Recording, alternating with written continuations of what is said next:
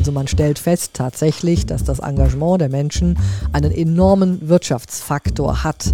Und deswegen sind wir uns ja auch so sicher, dass wir das niemals bezahlen könnten. Wenn wir da also Gehälter in entsprechender Höhe zahlen müssten für all die Engagierten, das werde äh, keine Chance geben. Das können wir nicht. Deswegen sind wir ja so froh, dass die das machen. Wir wollen die natürlich nicht ausnutzen, sondern es soll ja eine Win-Win-Situation eben sein.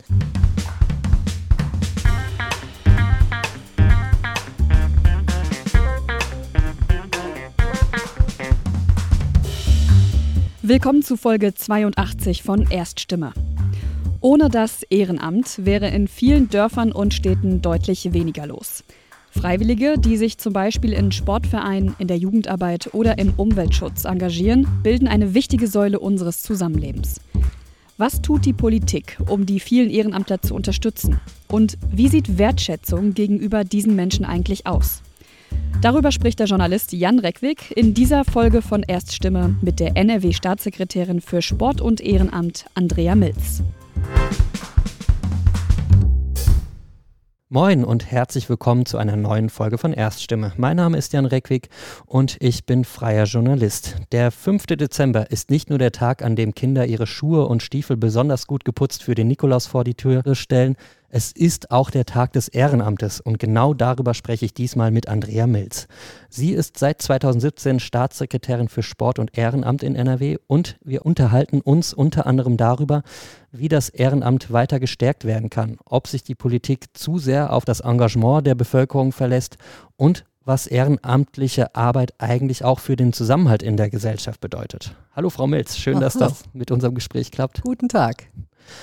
Frau Milz, wir sitzen hier in Ihrem Büro in Düsseldorf und ich muss sagen, einen schönen Ausblick über Düsseldorf haben Sie von hier oben, auch wenn das Wetter heute nicht so mitspielt. Ähm, Sie sind in Besitz von zehn Trainerlizenzen. Ja, stimmt. Verliert man da nicht schnell auch mal den Überblick, welche das alles überhaupt sind? Hm, nein, da sind also zehn unterschiedliche Sportprodukte, die mir wirklich am Herzen liegen und viele ergänzen sich natürlich. Manche sind aber auch krass das Gegenteil von anderen. Und äh, da ich das ja alles unterrichte, ehrenamtlich eben für dieses typische Übungsleiter-Salär, was man dann eben als Handgeld bekommt, habe ich halt eine große Erfahrung und weiß, wie ich was wo einsetzen kann, aber ich weiß immer noch, was was ist. Und wann folgt Nummer 11? Also Nummer 11, da ich ja jetzt gerade erst dieses Jahr Nummer 10 gemacht habe, Nummer 11 muss wahrscheinlich noch was warten, denn ich lerne jetzt neuerdings nebenbei noch Koreanisch, um mein Hirn nicht einschlafen zu lassen. Okay, also geht es diesmal mehr um Sprachen dann? Ja, Hauptsache, das Hirn ist beschäftigt. Sehr gut. Sie sind seit über 40 Jahren in der CDU und Ihr politischer Leitsatz lautet, ich zitiere, Grenzen müssen ausgetestet werden, um festzustellen, ob es sie überhaupt gibt. Mhm. Wie weit haben Sie das bereits im Bereich des Ehrenamtes in NRW ausloten können? Also ich sag mal so, ich, wenn ich über meine Grenzen rede, ich habe halt wirklich festgestellt, alles das, was man so sagt, du musst dich so verändern, du musst dich da anpassen, du musst dieses machen, damit du irgendwo ankommst. Das hat sich wirklich nicht bewahrheitet, sondern ich habe gemacht, was ich wollte. Das hat mir Spaß gemacht. Ich habe die Leute damit überzeugen können und ich musste deswegen keinen ähm, Blazer kaufen oder auch kein Kostüm anziehen. Also das hat geklappt.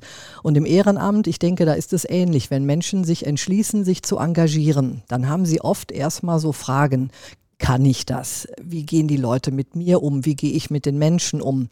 Wenn ich es erstmal wage, den ersten Schritt zu machen, dann komme ich hundertprozentig auch irgendwo an. Denn das Schöne am Ehrenamt ist, nicht nur die Menschen, denen ich was geben möchte, gewinnen, sondern ich gewinne auch für mich selber und merke vielleicht, dass ich gedacht habe, bestimmte Dinge gar nicht hinkriegen zu können, zum Beispiel auf einer Bühne zu stehen und zu reden und stelle plötzlich fest, doch, kann ich ja doch. Da sitzen 100, die hören mir zu, ich holpere nicht und das ist schön, das macht mir Spaß. Also das heißt, ich lerne meine eigenen Grenzen, die ich dachte zu haben, zu überwinden, gebe Menschen was und bekomme was dafür. Das ist das Schöne am Ehrenamt. Und was macht das mit Ihnen persönlich, wenn Sie das so für sich anschauen? Ja, also ich sag mal, bei mir ist das auch so, wenn ich sonntags zum Beispiel, da habe ich immer meine Sportkurse, also drei von den zehn, die lebe ich jeden Sonntag. Das ist sowas von herrlich, da würde ich gar nicht drauf verzichten wollen. Manchmal denke ich zwar morgens früh, musst du jetzt auch noch schon wieder aufstehen und das auch noch machen und immer performen und alles auswendig und immer Spaß, immer gut drauf, aber trotzdem auch noch mit dem nötigen Ernst. Und wenn man dann nach Hause geht, weiß man, warum man es gemacht hat, weil man dann doch sagt, der Tag wäre nicht so schön gewesen, wenn ich es nicht gemacht hätte. Mhm. Was bedeutet denn das Ehrenamt für den gesellschaftlichen Zusammenhalt? Also man kann das wirklich sehr schön sehen äh, in Corona-Zeiten, wo Ehrenamt das, was wir so klassisch kennen, was draußen stattfindet, ja eher nicht stattgefunden hat. Da hat es aber im Privaten stattgefunden. Wir haben so viele Beispiele dafür, wenn zum Beispiel Menschen sich nicht mehr getraut haben, plötzlich einkaufen zu gehen, weil sie nicht wussten, stecke ich mich da an? Wie ist das überhaupt? Brauche ich da eine Maske? Und wenn ja, kann ich das dann überhaupt alles? Da hat es andere Menschen gegeben, die dann gesagt haben, weißt du was, ich übernehme das für dich. Ich gehe für dich einkaufen. Ich kümmere mich darum. Das heißt, man hat festgestellt, dass dieses nachbarschaftliche Engagement, wirklich so wertvoll gewesen ist in Zeiten wie Corona. Und es ist natürlich unbestritten auch in den Zeiten nach Corona, wo es wieder sichtbarer ist. Also das heißt, das, was Sie jeden Tag sehen, die Freiwillige Feuerwehr, die Menschen im Katastrophenschutz, die vielen Engagierten in den Sozialbereichen von Hospiz äh, über gesundheitliches Engagement, aber auch eben im Sport, alles das sehen wir und wir wissen, wir könnten es so nicht bezahlen. Es würde so nicht stattfinden. Das Gleiche gilt halt auch für Krisensituationen, wenn Menschen zu uns kommen, die betreut werden müssen. Ohne die Engagierten, die das alle gerne machen und nicht fragen, was kriege ich dafür, würde das nicht so funktionieren. Wir haben es eben schon angesprochen, Sie sind selbst ehrenamtlich tätig. An welchen Stellen würden Sie sagen, müsste das Ehrenamt mehr gefördert werden? Also wir haben ja eine Engagementstrategie für das Land beschlossen haben, haben wir die Menschen im Land ja gefragt. Wir sind ja rund gefahren und haben sie wirklich gefragt, was wollt ihr denn? Und sie werden überrascht sein. Das ist nicht das, was man vielleicht denkt, dass die Leute zuerst fragen, ich müsste da mehr Entschädigung kriegen oder ich bräuchte Rentenpunkte, sondern sie fragen nach Wertschätzung. Also Wertschätzung in jeder Form ist absolut wichtig. Und das Wertschätzung drücken wir im Land genauso aus, wie es eben runter in den Kommunen ausgedrückt wird, natürlich auf unterschiedliche Weise. Und ich glaube, dass da vielleicht im Zusammenspiel von Hauptamt und Ehrenamt auch noch mehr Wertschätzung ausgedrückt werden könnte. Das ist jedenfalls etwas, was die Menschen uns mitgegeben haben, wo sie eben noch Bedarf sehen. Das zweite Thema war auch ähm, Qualifizierung. Bedeutet, viele Menschen, da kommen wir wieder zu dem Thema, was gewinne ich für mich selbst, wo sind meine Grenzen, die streben ein Ehrenamt an und wissen gar nicht, wie viel Bürokratie gerade dann auf sie auch zukommt, wenn sie zum Beispiel Vorstandsämter übernehmen. Dann kommen auf einmal Haftungsfragen dazu, Datenschutzfragen, steuerrechtliche Fragen. Und da haben sich Menschen sehr stark von uns als Land gewünscht, dass wir für ihre Qualifizierung etwas tun. Und dem sind wir dann auch beiden Punkten gefolgt. Wie wird das genau gemacht? Also wie kann man jetzt sagen, ich habe jetzt gesagt, ich möchte ein Ehrenamt ausüben und für mich wäre jetzt wichtig, was brauche ich da eigentlich alles für Qualifizierung? Wie funktioniert das? Also das ist tatsächlich äh, ganz unterschiedlich. Wenn Sie jetzt als Engagierter das erste Mal, ich nehme jetzt mal eine Schulpflegschaft, den Raum betreten und Sie sagen, ah, ich als Eltern engagiere mich für meine Kinder, dann steht wirklich das Wohl Ihres Kindes und das, was Sie erreichen wollen, für Sie im Vordergrund. Da müssen Sie erstmal noch gar nicht eine formelle Qualifikation erwerben. Wenn Sie plötzlich natürlich sagen, ach, da gibt es einen Förderverein und für diesen Förderverein würde ich jetzt gerne den Vorsitz übernehmen, dann fängt das an, dass sie möglicherweise auch schon lernen müssen, wie gehe ich damit um, dass ich eine Kasse habe. Das heißt, wie finanziert sich eigentlich so ein Förderverein, welche rechtlichen Bedingungen habe ich. Und wenn sie selber gar kein Jurist und auch kein Banker und kein Steuerberater sind, dann ist das manchmal durchaus schwierig. Wenn sie vielleicht auch noch aus einem anderen Kulturkreis kommen und mit unseren Geflogenheiten im Ehrenamt oder im Vereinswesen nicht vertraut sind, ist es auch schwer. Und da beginnt es dann, dass wir alle gemeinsam diesen Leuten helfen müssen, dass sie dann nicht sich, ich sag mal, zurückziehen, wenn sie merken, sie können das nicht, sondern dass wir helfen und sie da abholen, wo sie sind, um sie dann zu qualifizieren, dass sie zum Beispiel Vorsitzende eines Fördervereins werden können. Und so können Sie das jetzt in jedem Bereich durchdeklinieren, bis hin zu nachher den großen Ehrenämtern, wenn Sie dann erstmal einen Verband leiten wollen, der ja ganz viele einzelne Vereine unter sich hat, dann geht das mit der Qualifizierung immer in höhere Sphären. Und wir versuchen bis hin zum personellen Coaching über eine Landesservicestelle Ehrenamt, die wir eingerichtet haben als Land, dann das auch sogar bis hin zu einem personellen Coaching zu ermöglichen, dass man immer für sich selber weiterkommt und nicht die Motivation verliert, weil man sagt, ich bin hier ganz allein und keiner hilft mir, jetzt schmeiße ich das hin.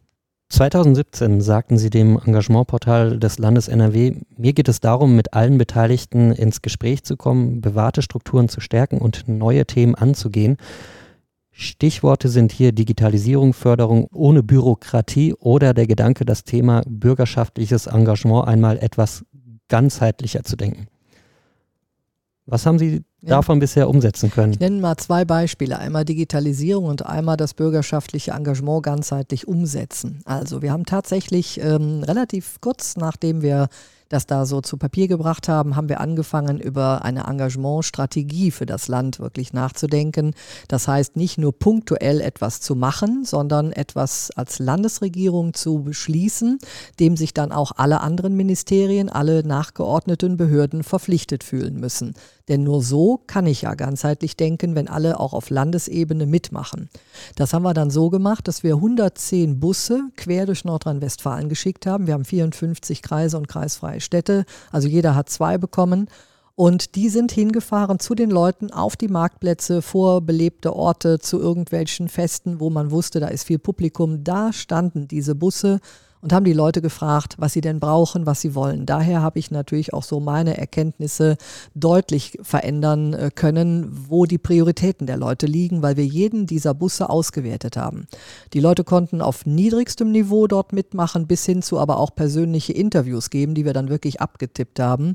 Und so hatten wir einen sehr, sehr guten Einblick und zwar durch das ganze Land. Dadurch, dass ich eben sage, alle 54 Kreise haben zwei Busse gekriegt, habe ich keinen vergessen. Wir sind genauso zweimal im Kreis Höxter Münster gewesen wie eben in Bochum. Das ist für uns kein Unterschied. Wir fahren überall hin.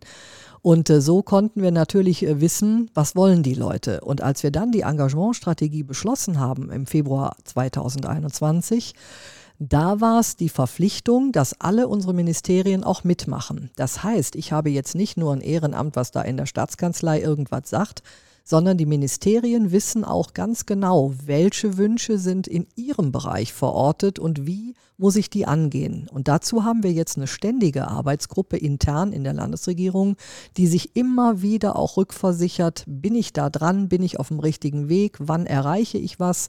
Und so gibt es äh, ganz viele konkrete Beispiele. Bleiben wir mal beim Finanzthema, das ist ganz aktuell. Da ist jetzt heute eine Pressemitteilung rausgekommen. Das Finanzministerium hat jetzt angeordnet, dass in allen Finanzämtern künftig Beauftragte für Engagierte sein müssen, die dort ihre Fragen platzieren können. Denn der Engagierte muss ja oft für seinen Verein eben, wenn er Verantwortung hat, eine Steuererklärung machen und weiß dann plötzlich überhaupt nicht, was macht er denn jetzt da? Und das ist zum Beispiel ein Ausfluss genau dessen, worüber die Bürger mit uns geredet haben und was wir daraus entnommen haben, sodass jedes Ressort, das hätte man wahrscheinlich sich vorher nie vorstellen können, dass Finanzämter jetzt plötzlich einen Ehrenamtsbeauftragten eben kreieren müssen, der auch wirklich eine feste Person mit einer festen Telefonnummer ist, wo Leute anrufen können. Nehme ich mal das zweite Beispiel, Digitalisierung. Da kann ich jetzt mal auf den Bereich Sport mal speziell gucken. Wir haben dieses Jahr 42 Millionen Euro dem Sport geben können, um sich zu digitalisieren. Und zwar in unterschiedlichsten Arten und Weisen. Das heißt, die konnten für die 42 Millionen aufgeteilt auf 18.000 Vereine, wovon natürlich die ähm, nicht jeder etwas da im Zweifel in Anspruch genommen hat, aber sie wurden halt alle aufgerufen über den Landessportbund und die Sportbünde in den Kreisen und kreisfreien Städten. Wer will mitmachen? Wer, wer hat eine Idee? Wer braucht was?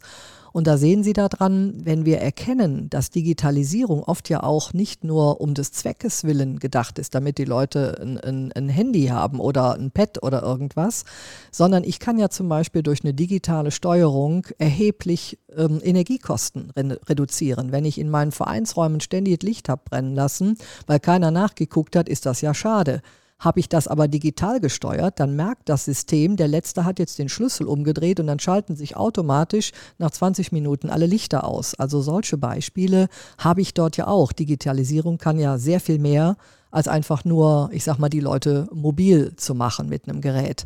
Also alle diese Dinge sind gefördert worden und man merkt daran, wenn man das wirklich will, kann man solche Sachen anpacken. Natürlich nur in Zeiten, wo auch das Geld da ist. Das ist immer der kleine einschränkende Punkt, den haben wir aber ja alle. Man muss dann Prioritäten setzen, aber Sie sehen, beide Themen sind recht gut schon gelungen.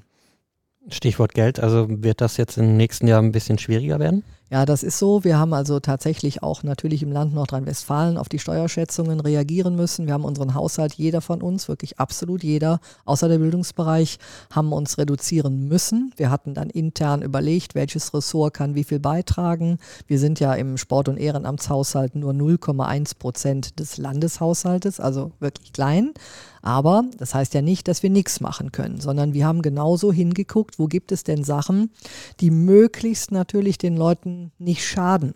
Natürlich ist alles schade, wenn ich es nicht mehr mache, weil irgendwer hat sich da unheimlich viel Mühe gegeben, irgendwer hatte eine gute Idee.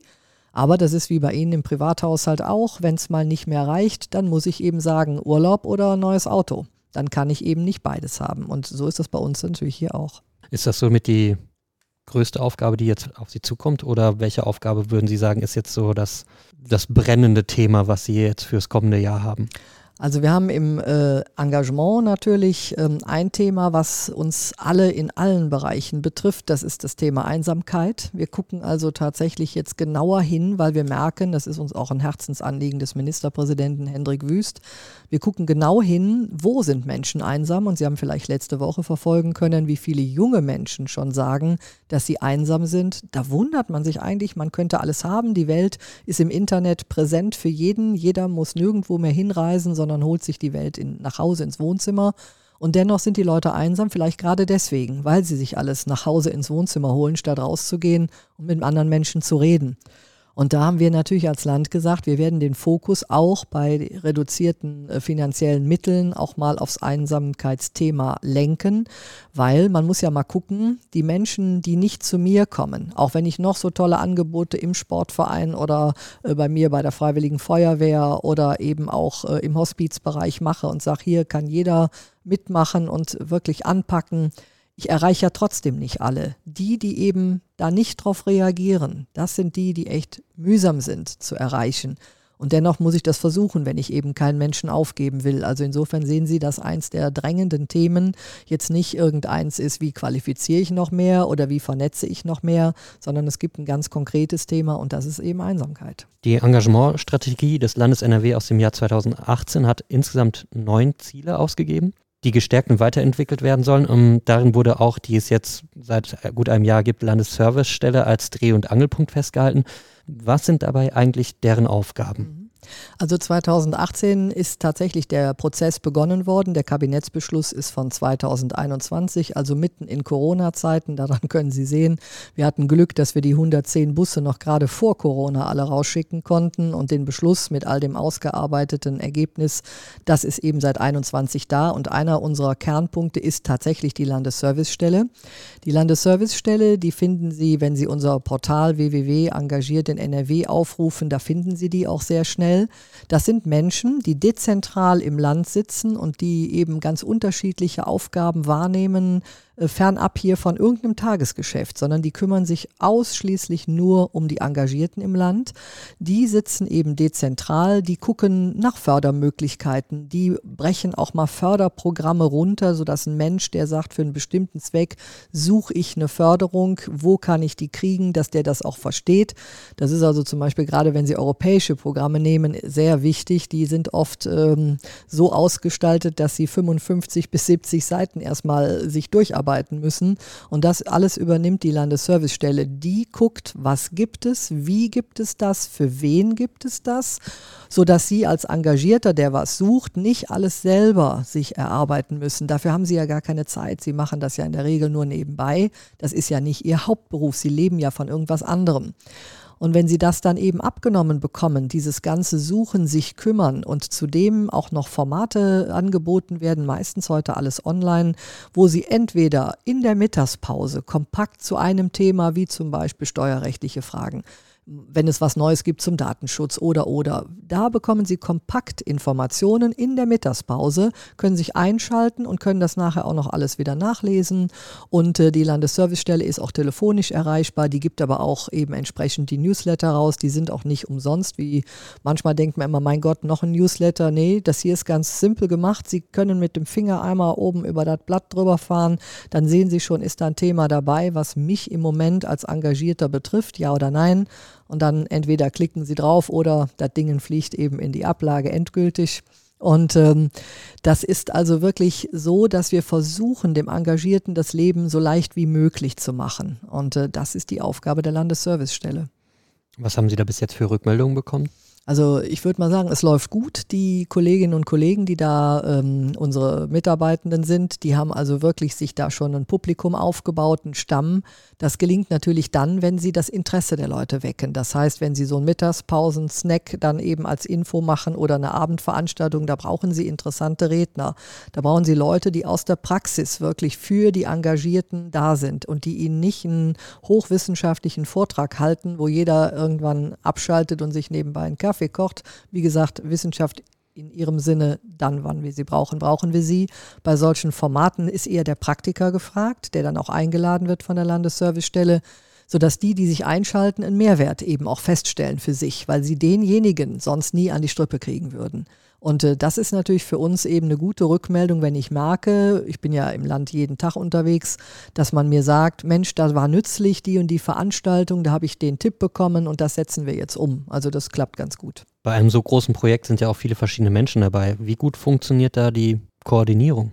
Also die äh, vielen Menschen, Sie meinen jetzt nicht die in der Landesservicestelle, sondern die, die überall sind. Ja, das lebt also davon, dass sie letztlich äh, erstens mal sehr gut vernetzt sind und das auf allen Ebenen und zweitens, dass sie sich dann auch konsequent eine Tagesordnung geben, die dann abgearbeitet wird. Nehmen Sie jetzt mal, wir haben ein Netzwerk bürgerschaftliches Engagement gegründet in NRW. Das, da zahlen wir auch äh, die Overhead-Kosten denen und die machen das auch so, dass sie Netzwerksprechende haben und es wird dann eben geguckt, welche Organisation können könnte noch bei uns Mitglied werden, sodass man da also schon Informationen bündelt und die dann gleichzeitig aber auch wieder in die Breite geben kann. Wir machen das eben über die Engagementstrategie, sprachen wir in so einer interministeriellen Arbeitsrunde. Da kommt aus allen Ministerien immer der Input rein, sodass wir da alle alles wissen und an ihren Stellen das dann auch wieder ausbreiten können. Also es lebt wirklich davon, dass die vielen Menschen sich konzentrieren und dass man doch eben quasi Gruppen mit gleichgelagerten Interessen bildet, die sich halt sehr gut austauschen. Und ähm, wir haben natürlich auch noch die freiwilligen Agenturen in Nordrhein-Westfalen und da die Landesarbeitsgemeinschaft auch als Dach oben drüber. Wir versuchen auch die immer wieder bei uns in unsere Überlegungen mit einzubinden, damit wir nicht irgendwas uns hier ausdenken, was nachher für die Engagierten nicht passt sondern ich selber frage auch ne, und mache nicht irgendwas, sondern frage die, die es wissen, die eben jeden Tag draußen sind und frage, wie ist das und wie ist das? Jetzt Thema junges Engagement wird es jetzt nochmal einen Aufschlag geben und so weiter. Also das heißt, wir müssen schon uns konzentrieren und uns wirklich auch eine Tagesordnung geben, dass das nicht einfach nur immer nette Gespräche sind. Das ist natürlich dann auch immer so eine Koordination zwischen Land und Kommunen in der Richtung. Was sind da so die Hürden in der Zusammenarbeit? Also die, ich sag mal, Hürden gibt es eigentlich nicht unbedingt, sondern wenn das Land eben Aufträge gibt an die Kommunen, dann muss das Land auch entsprechend dafür bezahlen. Da gibt es eine klare Regelung, das ist gesetzlich so äh, Konnexitätsprinzip genannt, ebenso geregelt. Das bedeutet, wenn ich zum Beispiel sage, ich möchte ein Programm 2000 mal 1000 Euro für Engagierte zu einem bestimmten Thema nächstes Jahr zahlen und ich bitte die 54 Kreise und kreisfreien Städte für mich, dieses Geld eben nach ihren Schlüsseln zu verteilen. Dann muss ich denen für diese Arbeit, die sie für mich übernehmen, auch das Geld geben, also ihren Personalanteil oder ihre Kosten, die sie konkret dann haben, auch bezahlen. Das sind eher nicht die Hürden. Was natürlich schon mal sein kann, ist, dass mir hier irgendein Thema wichtig ist und die Kommunen sagen, das passt bei mir aber gerade nicht. Das kann natürlich auch schon mal passieren. Oder dass ich mir wünschen würde, man würde für die Engagierten Engagierten sichtbarer irgendeine wertschätzende Aktion mal machen und die Kommune sagt, das kann ich dies Jahr aber nicht, weil dies Jahr muss ich mich um tausend andere Sachen kümmern. Aber das sind nicht wirkliche Hürden, weil eigentlich auch in den Kommunen, wo das Engagement ja spürbar ist, die wissen auch, ohne die Engagierten kriegen die gar nichts äh, geregelt, so wie wir das kennen und schätzen bei uns im Land. Und das läuft dann auch viel über diese Netzwerke, die Sie jetzt angesprochen haben. Also Sie hatten jetzt schon das Netzwerk bürgerschaftliches Engagement ähm, angesprochen. Aber es gibt ja dann noch Kommunennetzwerk gibt es auch noch, genau. Ja, das ist tatsächlich so. Wenn ich jetzt zum Beispiel äh, kommunale Themen habe, es gibt ein Kommunennetzwerk, die haben auch einen Sprecher und eine Sprecherin. Die kommen auch hierher, die waren auch jetzt wieder vor ein paar Wochen da. Dann spricht man darüber, was haben die festgestellt in ihren Kommunen, mit denen sie ja mit den Ehrenamtsbeauftragten regelmäßig reden. Was haben die festgestellt? Was müssten wir vielleicht noch mal machen, damit die da unten genau das passgenau bekommen, wonach gerade gefragt wird? Das heißt, da habe ich das Kommunennetzwerk, mit denen ich mich austausche, was dann speziell sich auf Kommunen bezieht. Und die Kommunen können auch mit dem Land einen Vertrag abschließen. Dann bekommen sie auch noch Sonderleistungen, zum Beispiel um kommunales Personal zu schulen. Wie geht man mit Engagierten um? Wie mache ich das, wenn ich einen engagierten Beauftragten hier einrichte in der Kommune? Die bekommen Workshops dann an die Hand, wie man praktisch sowas gestaltet. Und wir treffen uns auch in einer großen Runde einmal im Jahr, wo dann auch Landräte und Oberbürgermeister dabei sind und die hören dann auch, was macht meine Nachbarkommune anders, was macht der Kreis so und so anders. Da sind die wieder auch alle vernetzt, weil sie müssen ja viele Dinge gar nicht neu erfinden, sondern die gibt es ja schon irgendwo. Da wissen sie nur nichts drüber. Also muss man so viel wie möglich zuhören, aber immer komprimiert Sie können die Leute heute nicht tageweise irgendwo hinholen. Das kann alles eigentlich immer nur formatmäßig eine Stunde, maximal anderthalb sein. Alles andere, dann schalten ihnen die Leute ab. Wie viel Leistung bringen die Bürgerinnen eigentlich? Hm. Das ist immer schon mal versucht äh, worden zu berechnen. Also man stellt fest tatsächlich, dass das Engagement der Menschen einen enormen Wirtschaftsfaktor hat. Und deswegen sind wir uns ja auch so sicher, dass wir das niemals bezahlen könnten. Wenn wir da also Gehälter in entsprechender Höhe zahlen müssten für all die Engagierten, das werde äh, keine Chance geben. Das können wir nicht. Deswegen sind wir ja so froh, dass die das machen. Wir wollen die natürlich nicht ausnutzen, sondern es soll ja eine Win-Win-Situation eben sein. Aber die Wertschöpfung, die durch Engagement entsteht, die ist enorm. Weil ich sage Ihnen auch da ein Beispiel, wir hatten 300 Millionen Euro für ein Programm moderne Sportstätte gegeben. Und diese 300 Millionen Euro sind nicht über Kommunen geflossen, sondern direkt an die Vereine in Nordrhein-Westfalen, die Vereinseigentum haben, also eigene Sportstätten oder eben gepachtete äh, Immobilien, wo sie aber für Dach und Fach zuständig sind. Und Sie glauben es nicht, viele dieser Vereine haben gar kein Hauptamt gehabt, sondern die haben das alles ehrenamtlich umgesetzt. Wir haben eigene Richtlinien kreiert, alles abgesprochen, auch mit dem äh, Landesrechnungshof, dass das wirklich korrekt ist, dass die natürlich nicht die Auflagen erfüllen müssen, die jetzt eine Kommune erfüllen müsste, sondern ganz andere Richtlinien, kurze, schmale Wege, verständlich und hier im Haus Leute, die helfen. Und wenn Sie da sehen, was da entstanden ist, da sind in Wirklichkeit nicht 300 Millionen Euro ausgegeben worden, da können Sie mal locker mindestens das Doppelte oder das anderthalbfache rechnen, weil so viel mehr ist entweder durch weiteres Geld, was akquiriert worden ist, in den Vereinen draufgelegt worden oder durch die ehrenamtlichen Stunden, die die Mitglieder alle in diese Projekte reingebracht haben. Das war der totale Wahnsinn. Sie sehen daraus, gibt dem Ehrenamt 300 Millionen und sie machen dir 700 Millionen daraus. Also sensationell. Das Programm zeigt eben wirklich, wie unser Ehrenamt funktioniert. Haben Sie da ein Beispiel, was Ihnen jetzt explizit einfällt, wo Sie sagen, okay, das fand ich Verrückt. Ja, es gab zum Beispiel äh, einen Reitverein. Sie wissen vielleicht, dass Reitvereine jetzt nun nicht die sind, die besonders großes Geld haben, sondern die müssen sich um Pferde kümmern. Pferde kosten Geld. Ich habe bestimmte äh, Summen, die ich brauche für Futter und für Pflege, für die Pferde zu bewegen. Das ist auch gerade während Corona ja alles nicht ganz einfach gewesen. Und da gibt es zum Beispiel jetzt einen Verein, das nicht nur der eine, aber einen habe ich jetzt besonders im Kopf, weil ich mir den angeguckt habe. Der hat gesagt, Mensch, aus der modernen Sportstätte, da finanziere ich mir jetzt, dass die Reitstelle wirklich besser werden, auch tiergerechter werden, zukunftsorientierter werden und ich setze auf das Dach Photovoltaik und die können jetzt 150 Haushalte in Ummerum mit Strom versorgen. Sensationell. Also das heißt, da haben nur Leute gewonnen. Die haben alle gewonnen dadurch. Und dann auch noch 150 Leute, die jetzt ihren Strom über die Photovoltaikanlagen auf dem Reitdach eben beziehen können. Also das sind so Sachen, da bin ich immer total begeistert. Mhm. Sie haben vorhin auch gesagt, dass man das gar nicht so bemessen könnte. Ne? Ich bin auf eine, ähm, ja, auf eine Studie gekommen, beziehungsweise auf eine Forsa-Umfrage. Und da hat man dann mal geschaut, so, wie viel Geld das wohl sein könnte. Würden wir jetzt vom Mindestlohn ausgehen, ist man so mit den Arbeitsstunden, ich glaube, so bei um die 19 Milliarden Euro draus ja. gekommen, was nur 2022, glaube ja, ich, ja. gewesen wäre. Ne? Und ähm, wie stark wird denn die Politik dadurch entlastet auch? Und gibt es da auch ein Bewusstsein für in der Politik? Ja, das ist, äh, ich sag mal, das ist wirklich enorm, ob die Zahl jetzt stimmt oder nicht, aber das meinte ich eben damit. Das sind Dimensionen, wo wir wissen, das könnten wir nie bezahlen. Also mir ist das immer klar. Das ist genauso wie wenn ich jetzt eben all diese ganzen Menschen im Land immer besuchen gehe. Mir ist das vollkommen klar, dass da Menschen vor mir sitzen, die nicht nur was tun, weil ihnen langweilig ist, äh, sondern die tun das aus einer echten, ich sag mal, Herzensgüte heraus, dass sie anderen Menschen was geben wollen, stellen Gott sei Dank für sich selber fest, dass sie für sich auch gewinnen. Und ich als Staat sehe, ich habe in dem Thema Engagement immer nur Gewinner um mich rum. Und ich kann das gar nicht genug wertschätzen. Ich, mir ist das immer sowas von bewusst, aber vielleicht auch, weil ich jeden Tag mit Ehrenamt umgehe. Ansonsten diese netten Sätze in den Reden, das hören Sie oft. Es ist aber immer die Frage, folgen dann Taten? Und wir versuchen es hier halt wirklich mit all unseren Aktivitäten den Leuten ein Stück Zuversicht zu geben, sie zu unterstützen, zu schauen, wo ist denn wieder ein Bedarf, der eben auch wechseln kann. Mancher ist immer gleich, aber mancher wechselt halt auch. Und auf die verschiedenen Generationen einzugehen, die ja auch wieder unterschiedliche Lebensentwürfe haben und nicht vielleicht 40 Jahre Vereinsvorsitzender sein wollen, wie das in den 70ern noch war, sondern ich muss immer wieder neu werben, sie immer wieder neu versuchen, an mich zu binden. Und das ist ein ständiger täglicher Arbeitsauftrag und nicht eben geeignet, nur in drei Worten in einer netten Rede zu verpacken. Mhm. Es gibt auch unter den ehrenamtlich tätigen Menschen doch häufiger auch mal Unzufriedenheit. Wo sehen Sie die Gründe dafür? Ja, das ist äh, natürlich ganz unterschiedlich. Auch das haben wir ja alles gefragt, als wir mit den Bussen rumgefahren sind.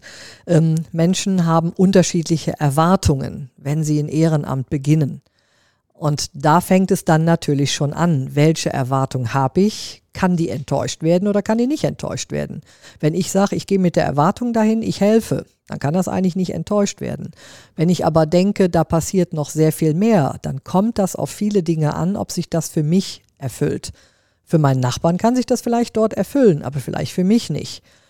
Vielleicht suche ich auch nach etwas oder ich suche sogar nach mir selber, wenn ich mich engagiere und finde das dann eben dort nicht.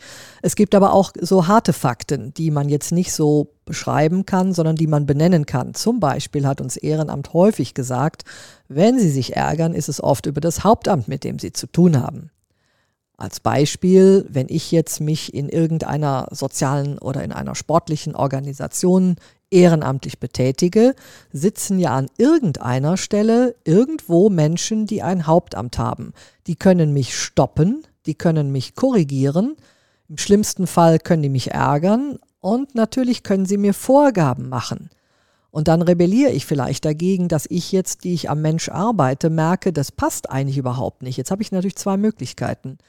Kündige ich dann der Freundschaft und sage, das Ehrenamt ist nichts für mich, ich gehe woanders hin.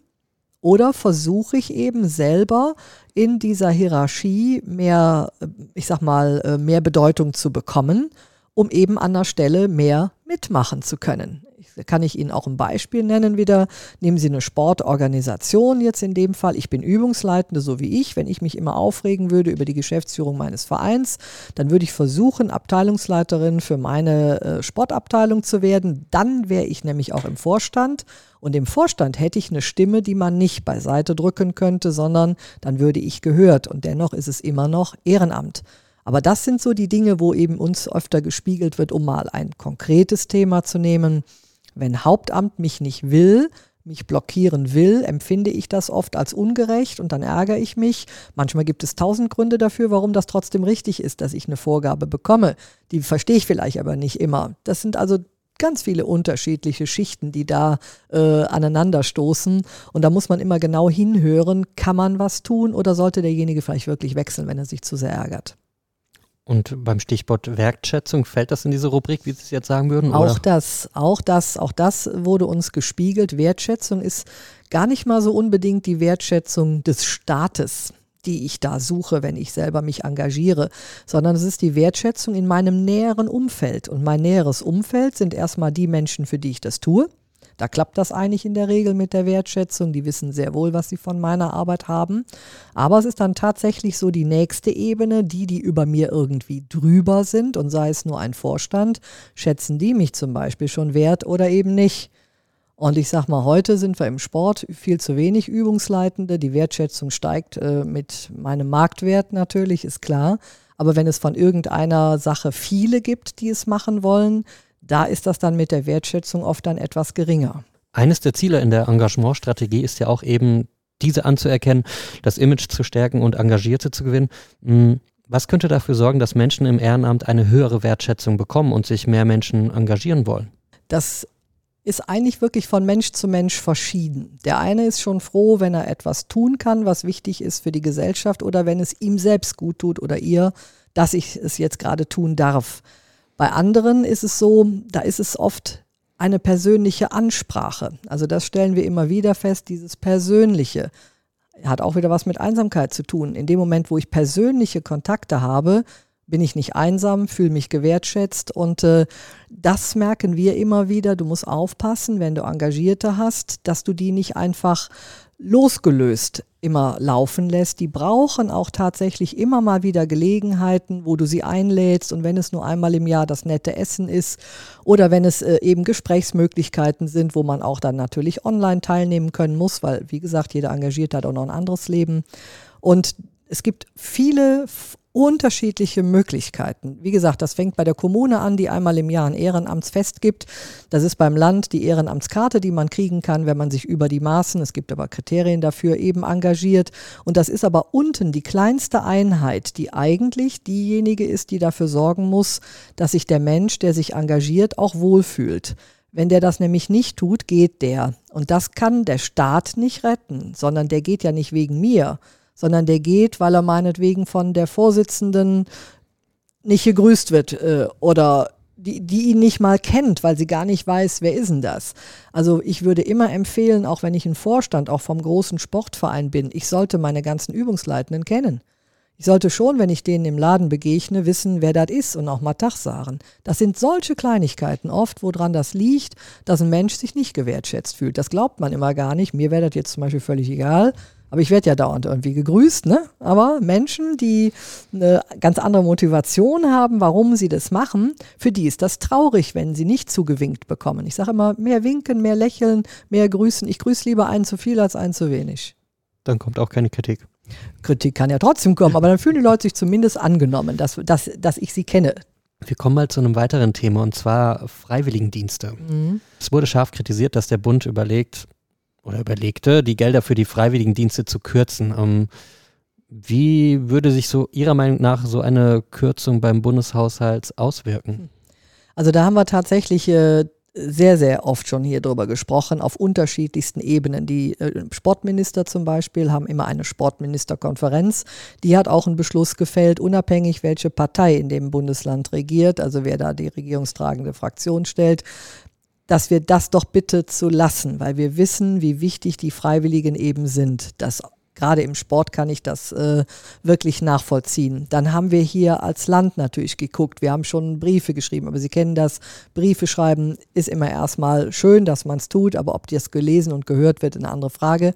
Aber wir waren tatsächlich in dem Fall viele, auch viele Vereine selber haben sich an äh, die Bundesregierung gewendet, weil, nehmen Sie mal jetzt so wieder den berühmten Sportverein, der hat jetzt so einen Freiwilligendienstler und der erledigt ja spezielle Aufgaben und zwar zu einem Preis Preis, der für den Verein ja sehr annehmbar ist.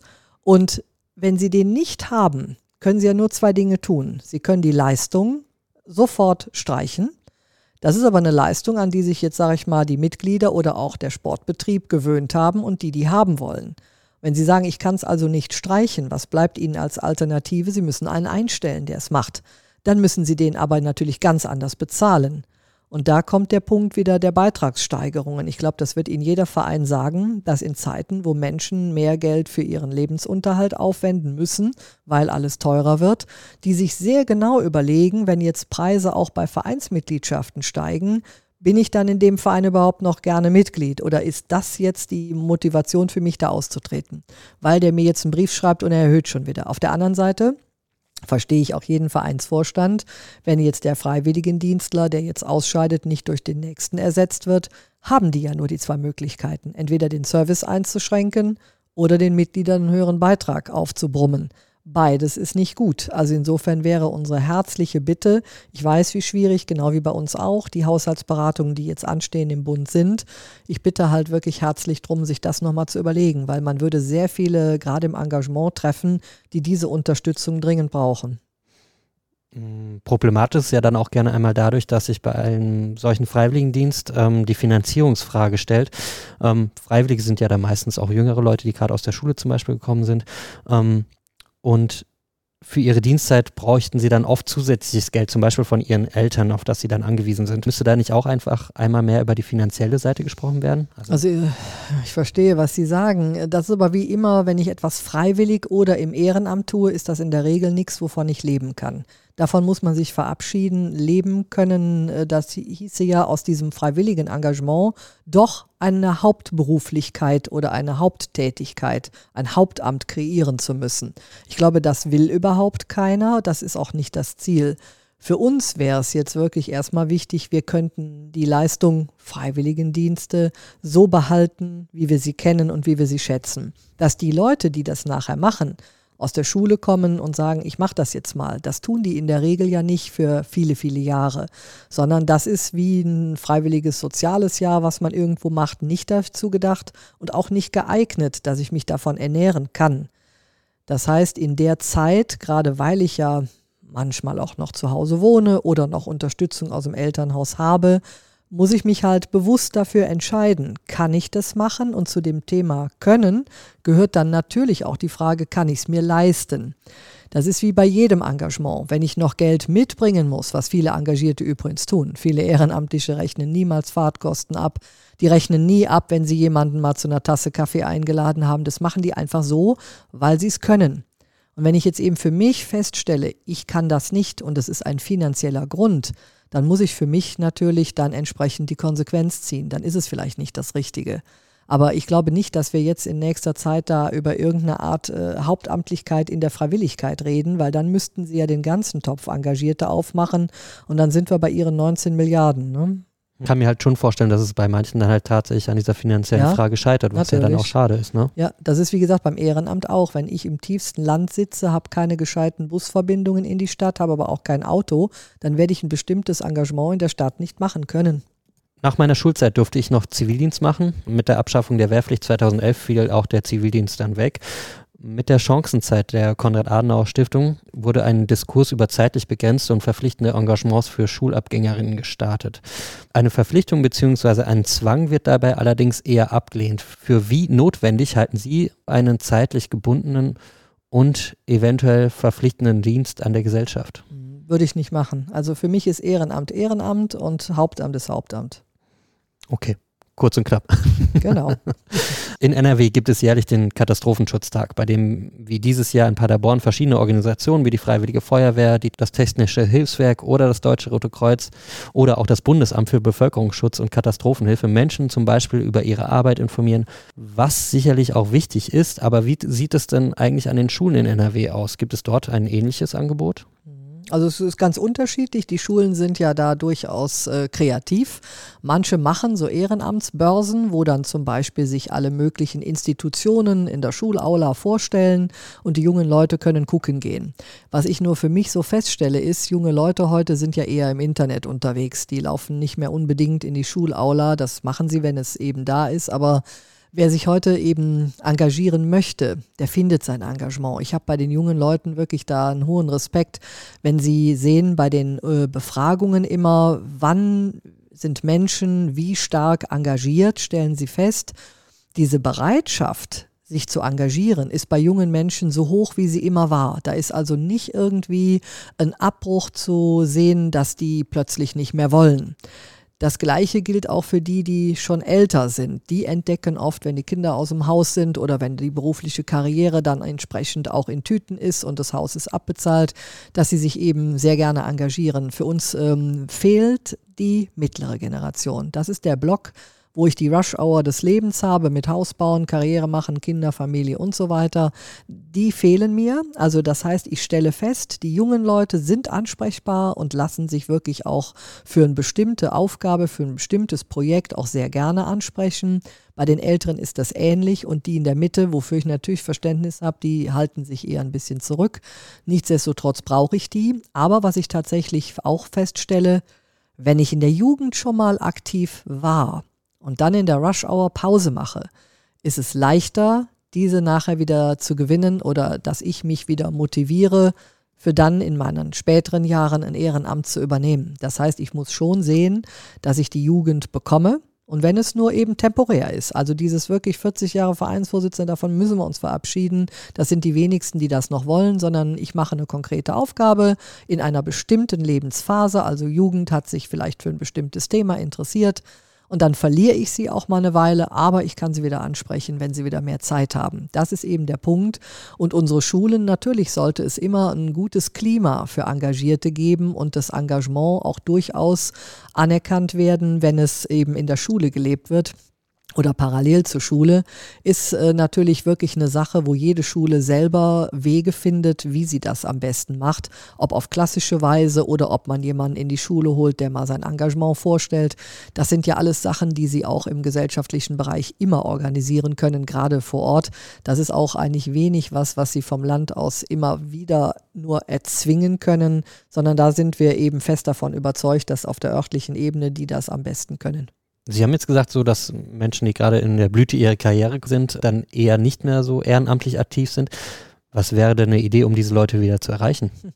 Ich weiß ja gar nicht, ob ich die erreichen will. Ich bin da jetzt auch mal ehrlich. Da wird immer von geredet, ja, die machen da nichts. Ganz ehrlich, Wer von uns hier könnte das denn in dem Maße? Wir sind doch alle rund um die Uhr im Einsatz. Und wenn man dann eben auch noch äh, Thema Kinder erziehen und sich um die schulischen Belange dann kümmern und dann eben um das Haus, was man bauen will, sich kümmern muss, jeder von uns ist doch ein Realist und weiß doch, wie viel Zeit dafür drauf geht.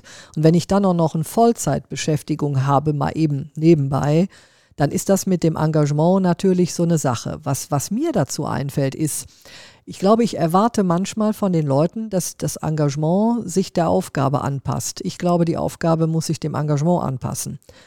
Als Beispiel mal wieder auch Digitalisierung. Wir sprachen ja schon drüber. Es muss möglich sein, dass ich zum Beispiel ein digitales Engagement mache.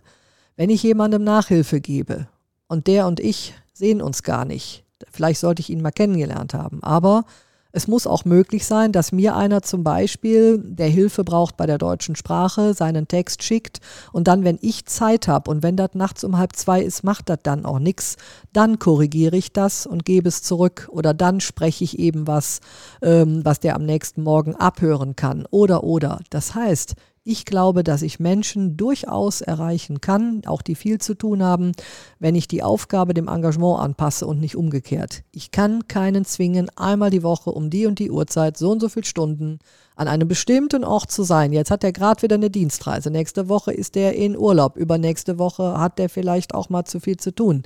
Warum gucke ich nicht digitales Engagement wirklich zu denken? Auch da wir sind wir jetzt hier als Land dran. Ich werde für nächstes Jahr da auch mal äh, Ideen sammeln und da ist das eins meiner Schwerpunkte. Ich möchte gucken, wie mache ich denn Aufgaben passend zum Engagement und nicht umgekehrt. Zum Abschluss unseres Gesprächs. Welche großen Entwicklungen und Schritte werden auf das Ehrenamt in den nächsten fünf Jahren hier in NRW zukommen? Hm. Also ich sag mal, bei den, äh, wenn ich mit den positiven Schritten anfange, wir werden auf jeden Fall ähm, im Rahmen unserer Engagementstrategie immer am Ball bleiben und schauen, was brauchen die Engagierten? Hat sich das seit 2021 dann vielleicht schon verändert? Also diese Evaluierung passiert wirklich ständig über unsere Netzwerke, aber auch natürlich geplant durch mal eine wissenschaftliche Begleitung. Und wir hoffen natürlich sehr, um jetzt mal zu dem negativen Punkt zu kommen, dass in Zeiten, wo uns das Geld mal nicht mehr so locker in der Tasche sitzt, die Engagierten trotzdem an unserer Seite bleiben. Also das wird nicht einfach sein, weil ich zu vielen Wünschen oder auch Sachen, die es immer gegeben hat, auch Nein sagen muss und hoffe dann dennoch, dass mir die Menschen nicht verloren gehen, die sich eben für die Gesellschaft engagieren. Liebe Frau Milz, vielen Dank für das tolle Gespräch und die spannenden Einblicke. Ich wünsche Ihnen alles Gute und viel Erfolg bei Ihren weiteren Aufgaben. Ja, wünsche ich Ihnen auch. Dankeschön. Macht es gut.